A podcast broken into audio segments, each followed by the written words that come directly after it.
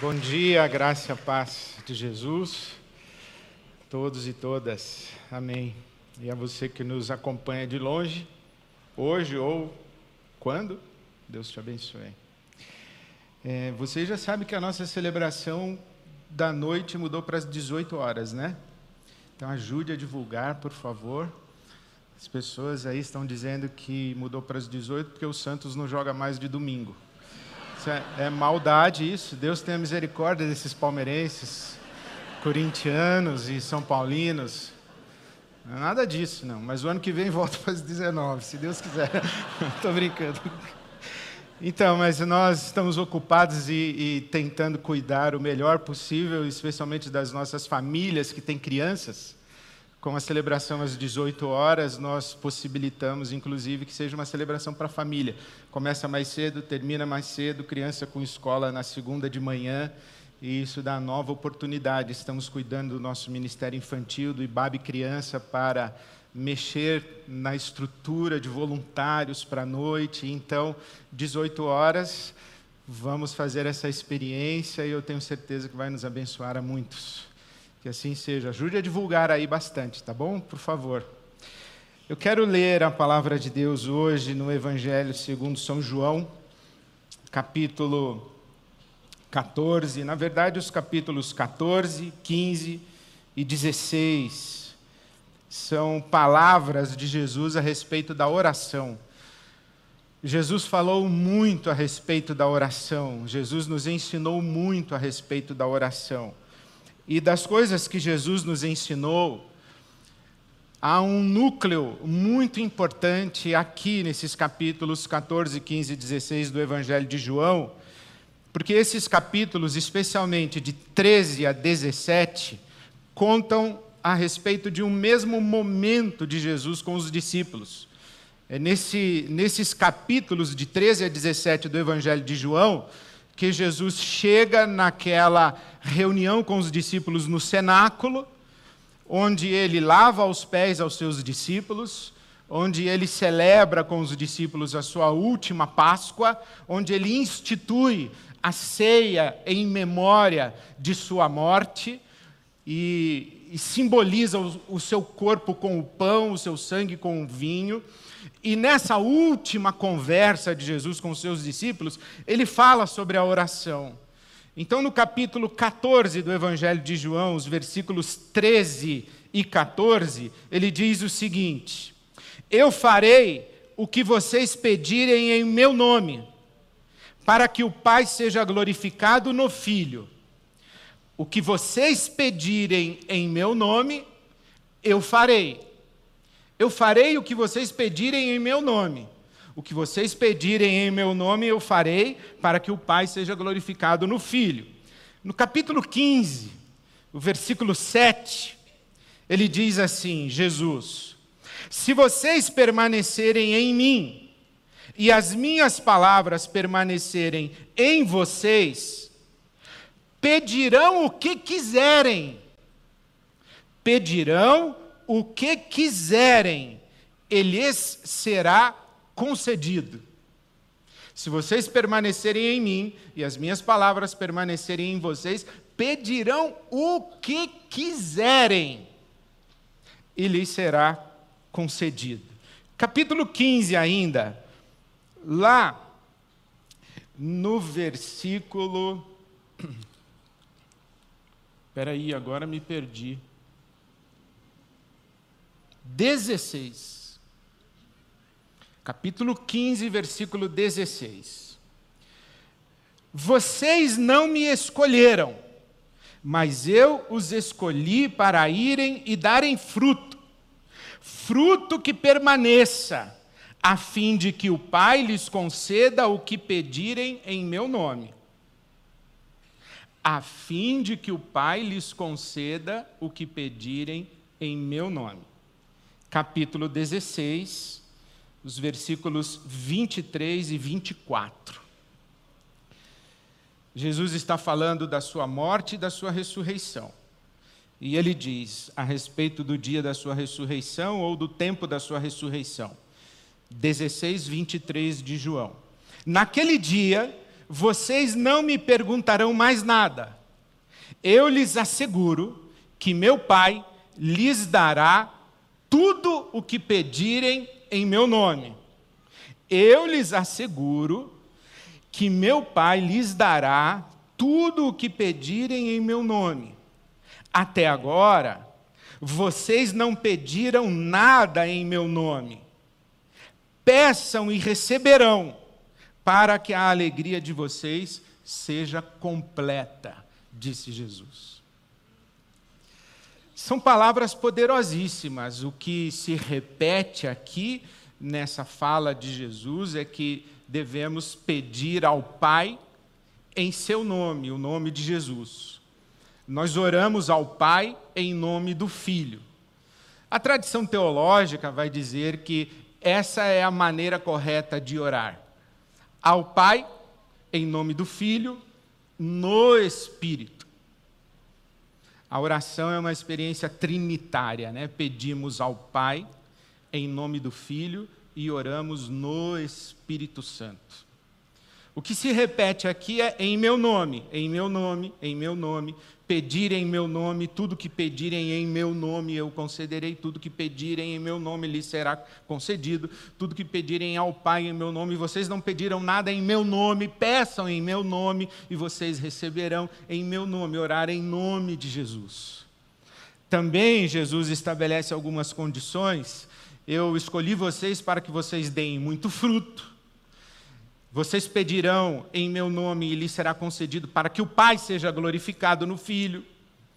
Vocês peçam em meu nome e vocês receberão, mas tem que ser em meu nome. Se as minhas palavras permanecerem em vocês e vocês permanecerem em mim, então peçam, mas se as minhas palavras permanecerem em vocês e vocês permanecerem em mim. Então existem algumas condições, mas o que se repete é em meu nome, pedir em nome de Jesus, orar em nome de Jesus. Essa fala de Jesus, inclusive com esta ênfase que ele dá, tudo o que quiserem, tudo o que pedirem, sugerem para nós que a oração é respaldada como se Jesus tivesse nos dado um cheque em branco. Peçam tudo que vocês quiserem. Se pedirem em meu nome, peçam tudo que vocês quiserem e lhes será concedido. É um cheque em branco. Dos tesouros ilimitados de Deus é um cheque em branco. A oração é a maneira como nós descontamos o crédito que Jesus deixou para nós em seu nome. Mas isso me faz lembrar uma história que eu ouvi 30 anos passados ou mais quem me contou essa história foi um homem de Deus que hoje já mora no céu, chamado Robert Moon Jr., Bob Moon. Foi um homem que me abençoou muito. Bob era um empresário muito bem sucedido da indústria farmacêutica, mas era um pregador do Evangelho, pregou na Ibabe algumas vezes, e era um extraordinário contador de histórias. E o Bob me contou uma história. A história de um homem muito rico que comprou um sítio. Ele tinha um sítio muito grande, muito bonito e contratou um caseiro, um administrador do seu sítio. E ele contratou o Jupará, não, estou brincando, é, para cuidar do sítio dele. E entrevistou o sujeito, fez as recomendações, deixou tudo por escrito o que deveria ser feito, entregou por escrito e no rodapé da página, com todas as orientações para o que ele deveria fazer, estava escrito: aquilo que for necessário, você pode comprar em meu nome e eu vou arcar com todas as despesas e gastos. Fique tranquilo, tem um crédito para você. E foi embora. Veio para São Paulo, cuidar da vida, um fim de semana a filha teve uma audição de piano, ele não pôde ir no sítio. No outro fim de semana teve uma greve nas, nas fábricas que ele administrava, ele não pôde ir no sítio. No outro fim de semana choveu muito, no outro fim de aí foi passando, até que ele começa a receber ligações dos comerciantes ali da cidadezinha ao redor do sítio, dizendo: Olha, tem dívida aqui em seu nome, o senhor tem que vir aqui acertar. Quando é que o senhor vem? E uma ligação, e outra ligação, e outra ligação, ele ficou preocupado com aquilo, foi lá. Chegou lá, o sítio abandonado. mato crescido, jardim mal cuidado, bicharada bebendo água da piscina, água da piscina já esverdeada, mal cuidado. Ele foi procurar o tal do caseiro. Foi chegando na casa do caseiro, percebeu que a casa tinha sido reformada. Antena parabólica. Veio a mulher do caseiro para atender. Doutor, o senhor está de volta. A mulher não estica, tinha feito lipo. Cadê o caseiro? Está na sauna. Vou chamá-lo. Vem o caseiro, recebe o homem com aquela efusividade. Pensei que o senhor não viesse mais. E ele diz: Mas o que está acontecendo aqui? Ele falou: Nada, está tudo na mais perfeita ordem, senhor. Mas o sítio está abandonado. E o que, que é isso aqui? Eu falei assim: Eu fiz o que o senhor disse que eu podia fazer. Qualquer coisa que fosse necessário, compre em meu nome. Foi o que eu fiz. Ridículo, né? Vamos ler João de novo? Qualquer coisa que vocês pedirem em meu nome, eu concederei. Tudo que pedirem ao Pai em meu nome, eu lhes darei. Vamos lembrar para que o Pai seja glorificado no Filho. Vamos lembrar para que vocês deem muitos frutos. Vamos lembrar que é se as minhas palavras estiverem em vocês e, e vocês permanecerem em mim. Vamos imaginar que tipo de oração Jesus está dizendo que será respondida e atendida, se não é uma oração feita dentro dele, se não é uma oração feita dentro dele, conforme o caráter dele, que resulte na glória do Pai dele que frutifique no mundo segundo os seus interesses e os interesses do seu reino, buscar em primeiro lugar o reino de Deus e a sua justiça. Se não são orações desse tipo,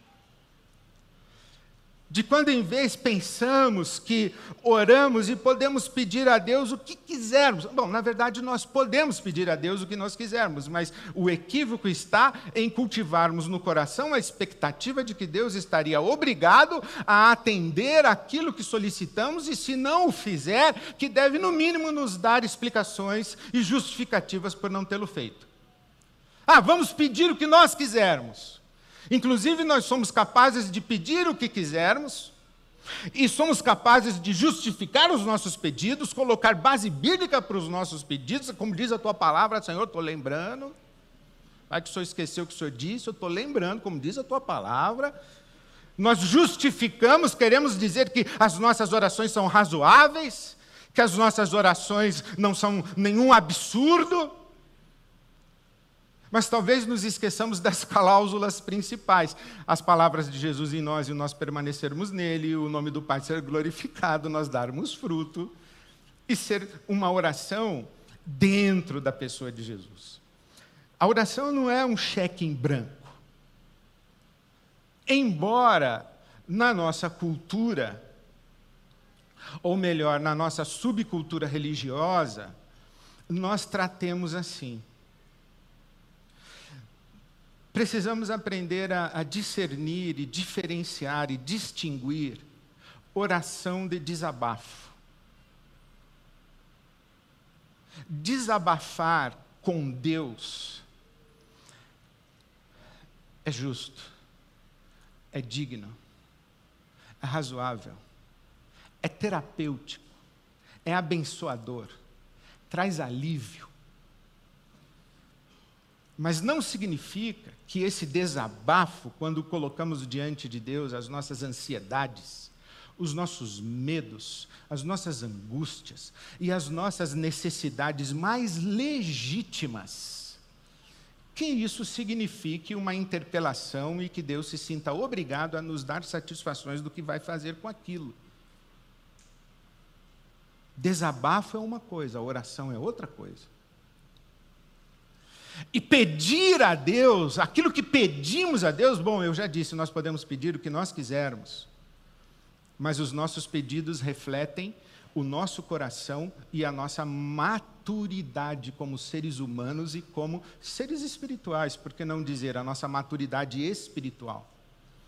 Você sabe distinguir os pedidos dos seus filhos quando são pedidos injustificados, pedidos infantis, pedidos imaturos, pedidos inconsequentes e quando são pedidos legítimos, adultos.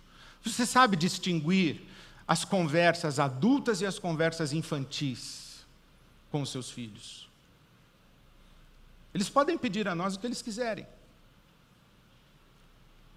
Da mesma forma, nós podemos agir em relação a Deus e devemos agir em relação a Deus.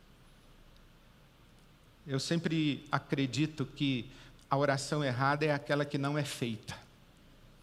Todas as outras já estão corretas por, por origem, já na largada, porque são palavras e corações derramados diante de Deus. Ok.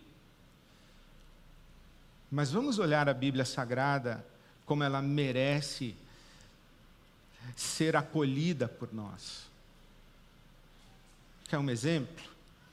Lucas capítulo 11, os versículos 9 e 10. Peçam e lhes será dado. Busquem e encontrarão Batam e a porta lhe será aberta.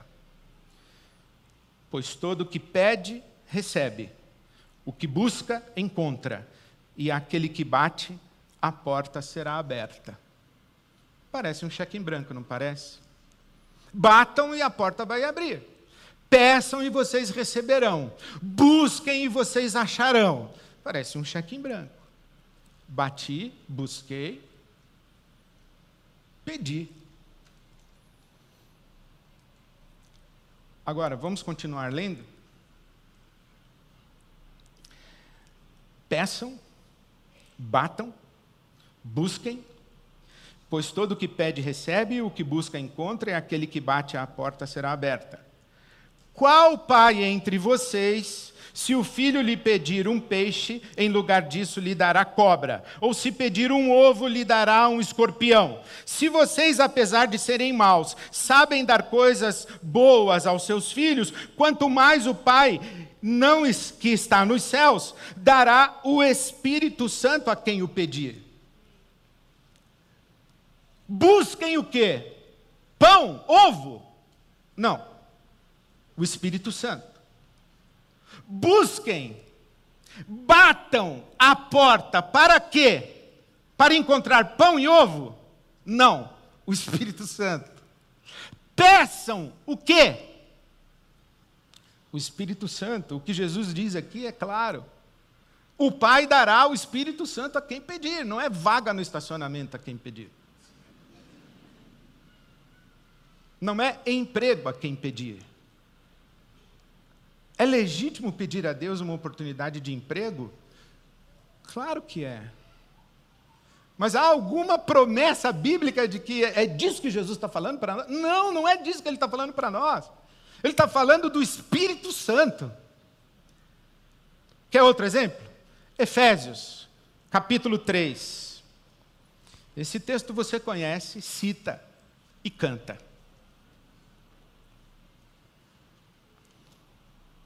Efésios 3, 20. Deus é poderoso para fazer infinitamente mais do que tudo que pedimos ou pensamos. Amém? Óbvio. Deus é poderoso para fazer infinitamente mais do que pedimos ou pensamos. Amém. Glória a Deus por isso. Amém. É isso aí mesmo. Mas aí como é que a gente cita isso? A gente cita dizendo que o nosso pedido Deus vai pegar o nosso pedido e vai fazer infinitamente mais do que pedimos ou pensamos. Você pediu, você pediu o quê? Pediu um picolé, Deus vai te dar um sundae. Não, né? Exemplo ruim, né? Precisa arrumar um exemplo. Arruma um exemplo melhor aí, vai, do que isso. Você pediu para subir da série B. Deus te dá um mundial. Deus é infinitamente. É isso que a gente pensa. que Deus é, é capaz de fazer infinitamente mais do que pedimos ou pensamos. Mas aplicamos isso às nossas circunstâncias, às nossas realidades. Ah, eu estou com um problema aqui e acho que a solução é essa, quando na verdade a solução que Deus tem para o meu problema é muito melhor do que eu podia imaginar. É assim que nós interpretamos Efésios capítulo 3, versículo 20. Por quê? Porque a gente tem essa mania de recortar a Bíblia, de pegar pedaços. A gente não entende o que a palavra de Deus está dizendo para nós. Tem um pessoal que acha que leva a Bíblia a sério porque fica citando versículo. Levar a Bíblia a sério é é, é mergulhar na palavra de Deus e pedir a Deus um discernimento do que a palavra realmente está dizendo para nós. E, e, e começa a ler, basta ler ler com simplicidade de coração e ver o que está sendo dito. Então vamos ler. Olha o que ele começa a dizer em Efésios capítulo 3, versículo 16. Eu oro, eu começo a orar por vocês, o apóstolo Paulo está dizendo, para que com as suas gloriosas riquezas, Deus fortaleça vocês no íntimo do seu ser, com poder por meio do seu Espírito Santo, para que Cristo habite no coração de vocês mediante a fé, e oro também para que vocês, arraigados e alicerçados em amor, que vocês possam, juntamente com todos os santos, compreender a largura, o comprimento, a altura, a profundidade, conhecer o amor de Cristo que excede todo o entendimento, excede todo conhecimento, para que vocês sejam cheios de toda a plenitude de Deus. Olha o pedido do Paulo, para que sejamos cheios de toda a plenitude de Deus. Isso aqui, ser cheio de toda a plenitude de Deus, foi algo que Paulo disse que aconteceu com Jesus. Colossenses capítulo 1. Paulo diz que em Jesus Cristo habitou a plenitude de Deus. Ele está pedindo a mesma coisa para nós. E aí a gente ouve essa oração e diz assim: mas isso é impossível. E ele diz: lembre-se, Deus é poderoso para fazer infinitamente mais daquilo que pedimos ou pensamos. Não é a respeito da causa que você tem na justiça, é a respeito da plenitude de Deus na sua vida, da experiência com Deus que você vai ter. É a respeito desse permanecer em Cristo e a palavra dele permanecer em nós. É esse estar cheio do Espírito Santo, estar cheia do Espírito Santo, estar dentro de Deus e Deus em você, numa unidade.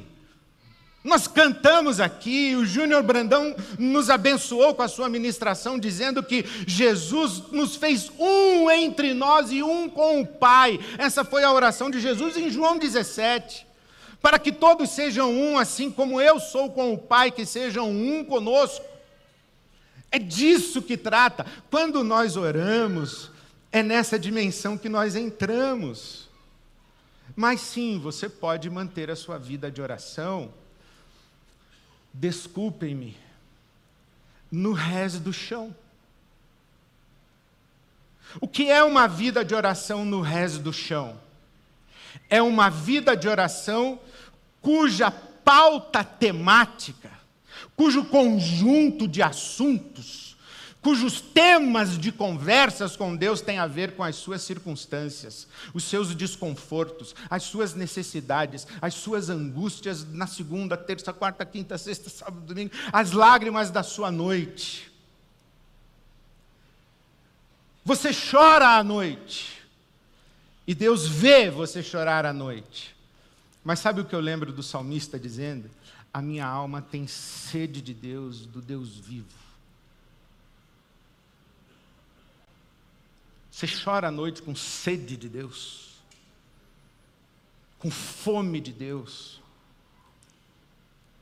Você chora por um romance que acabou, mas você chora e sofre porque o divino não se revelou para você ainda. Você tem medo de passar necessidade financeira no seu futuro.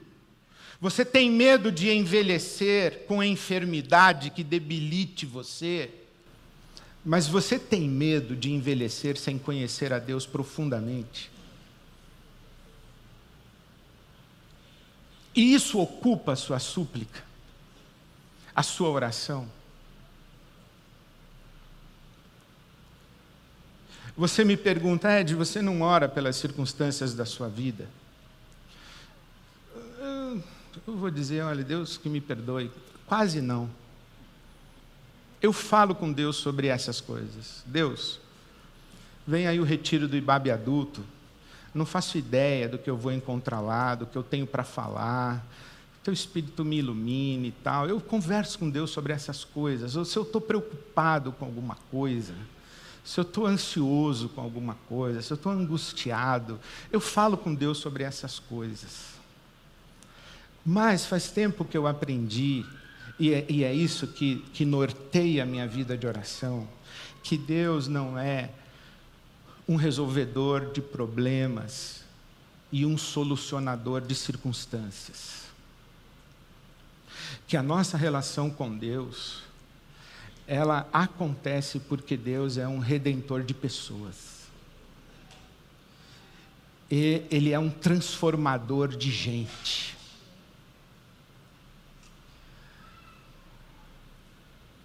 eu, eu desejo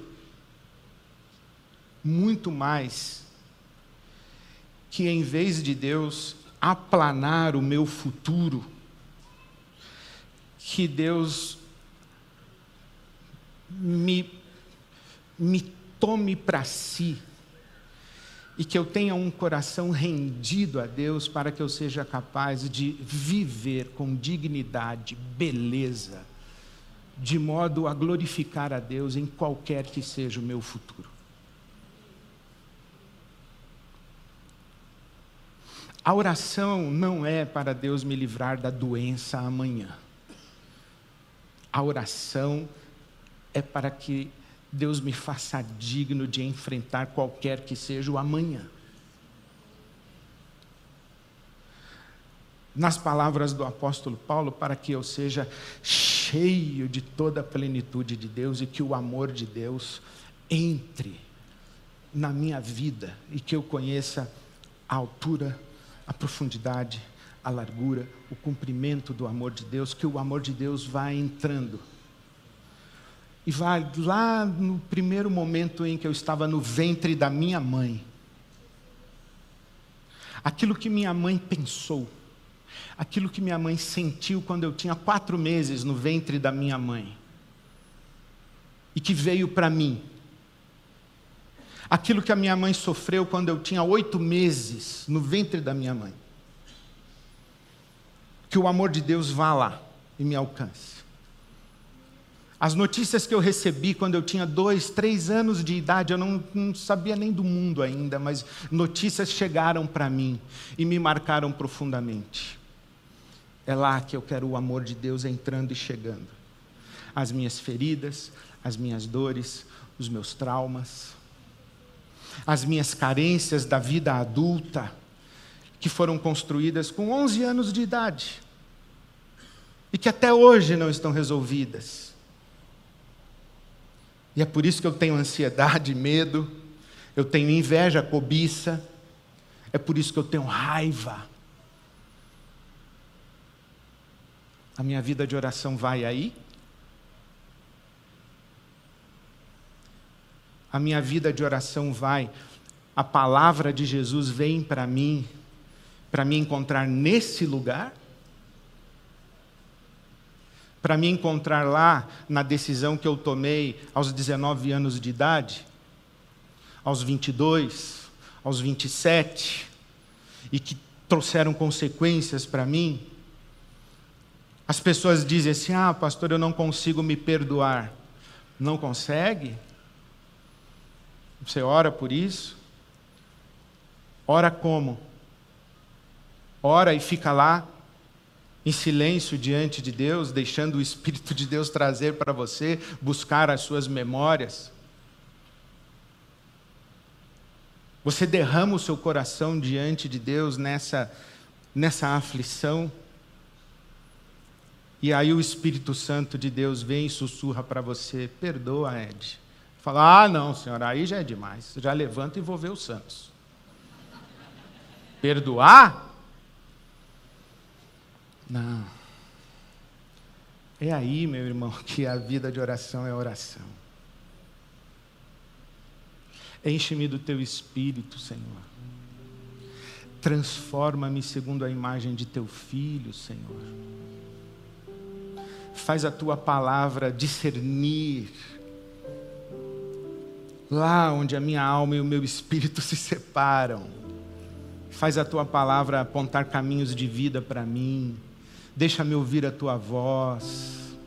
Deixa-me ouvir o teu conselho. Deixa-me ouvir a tua direção, a tua disciplina. Tem um vício aí, meu irmão? Está cativo de um vício? Por que, que ele existe, hein? Por que, que você faz isso? Você está fugindo do quê? Não quer enfrentar o quê? Não quer encarar o quê? Você tem medo do quê? Por que, que é mais fácil se refugiar nesse vício?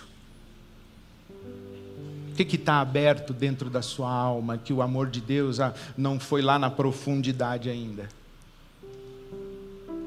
Está vendo o que, que é vida de oração? Minhas palavras permanecerem em vocês, vocês permanecerem em mim, vocês dando fruto. Qual o fruto do Espírito? amor, paz, alegria, bondade, benignidade, paciência, mansidão, fidelidade e temperança ou domínio próprio. Esse fruto está na sua vida. Agora, no começo da celebração, eu estava em pé ali, vendo você chegando. Grulha estava do meu lado, eu falei assim: Ah, Grulha, andar com Jesus não é fácil.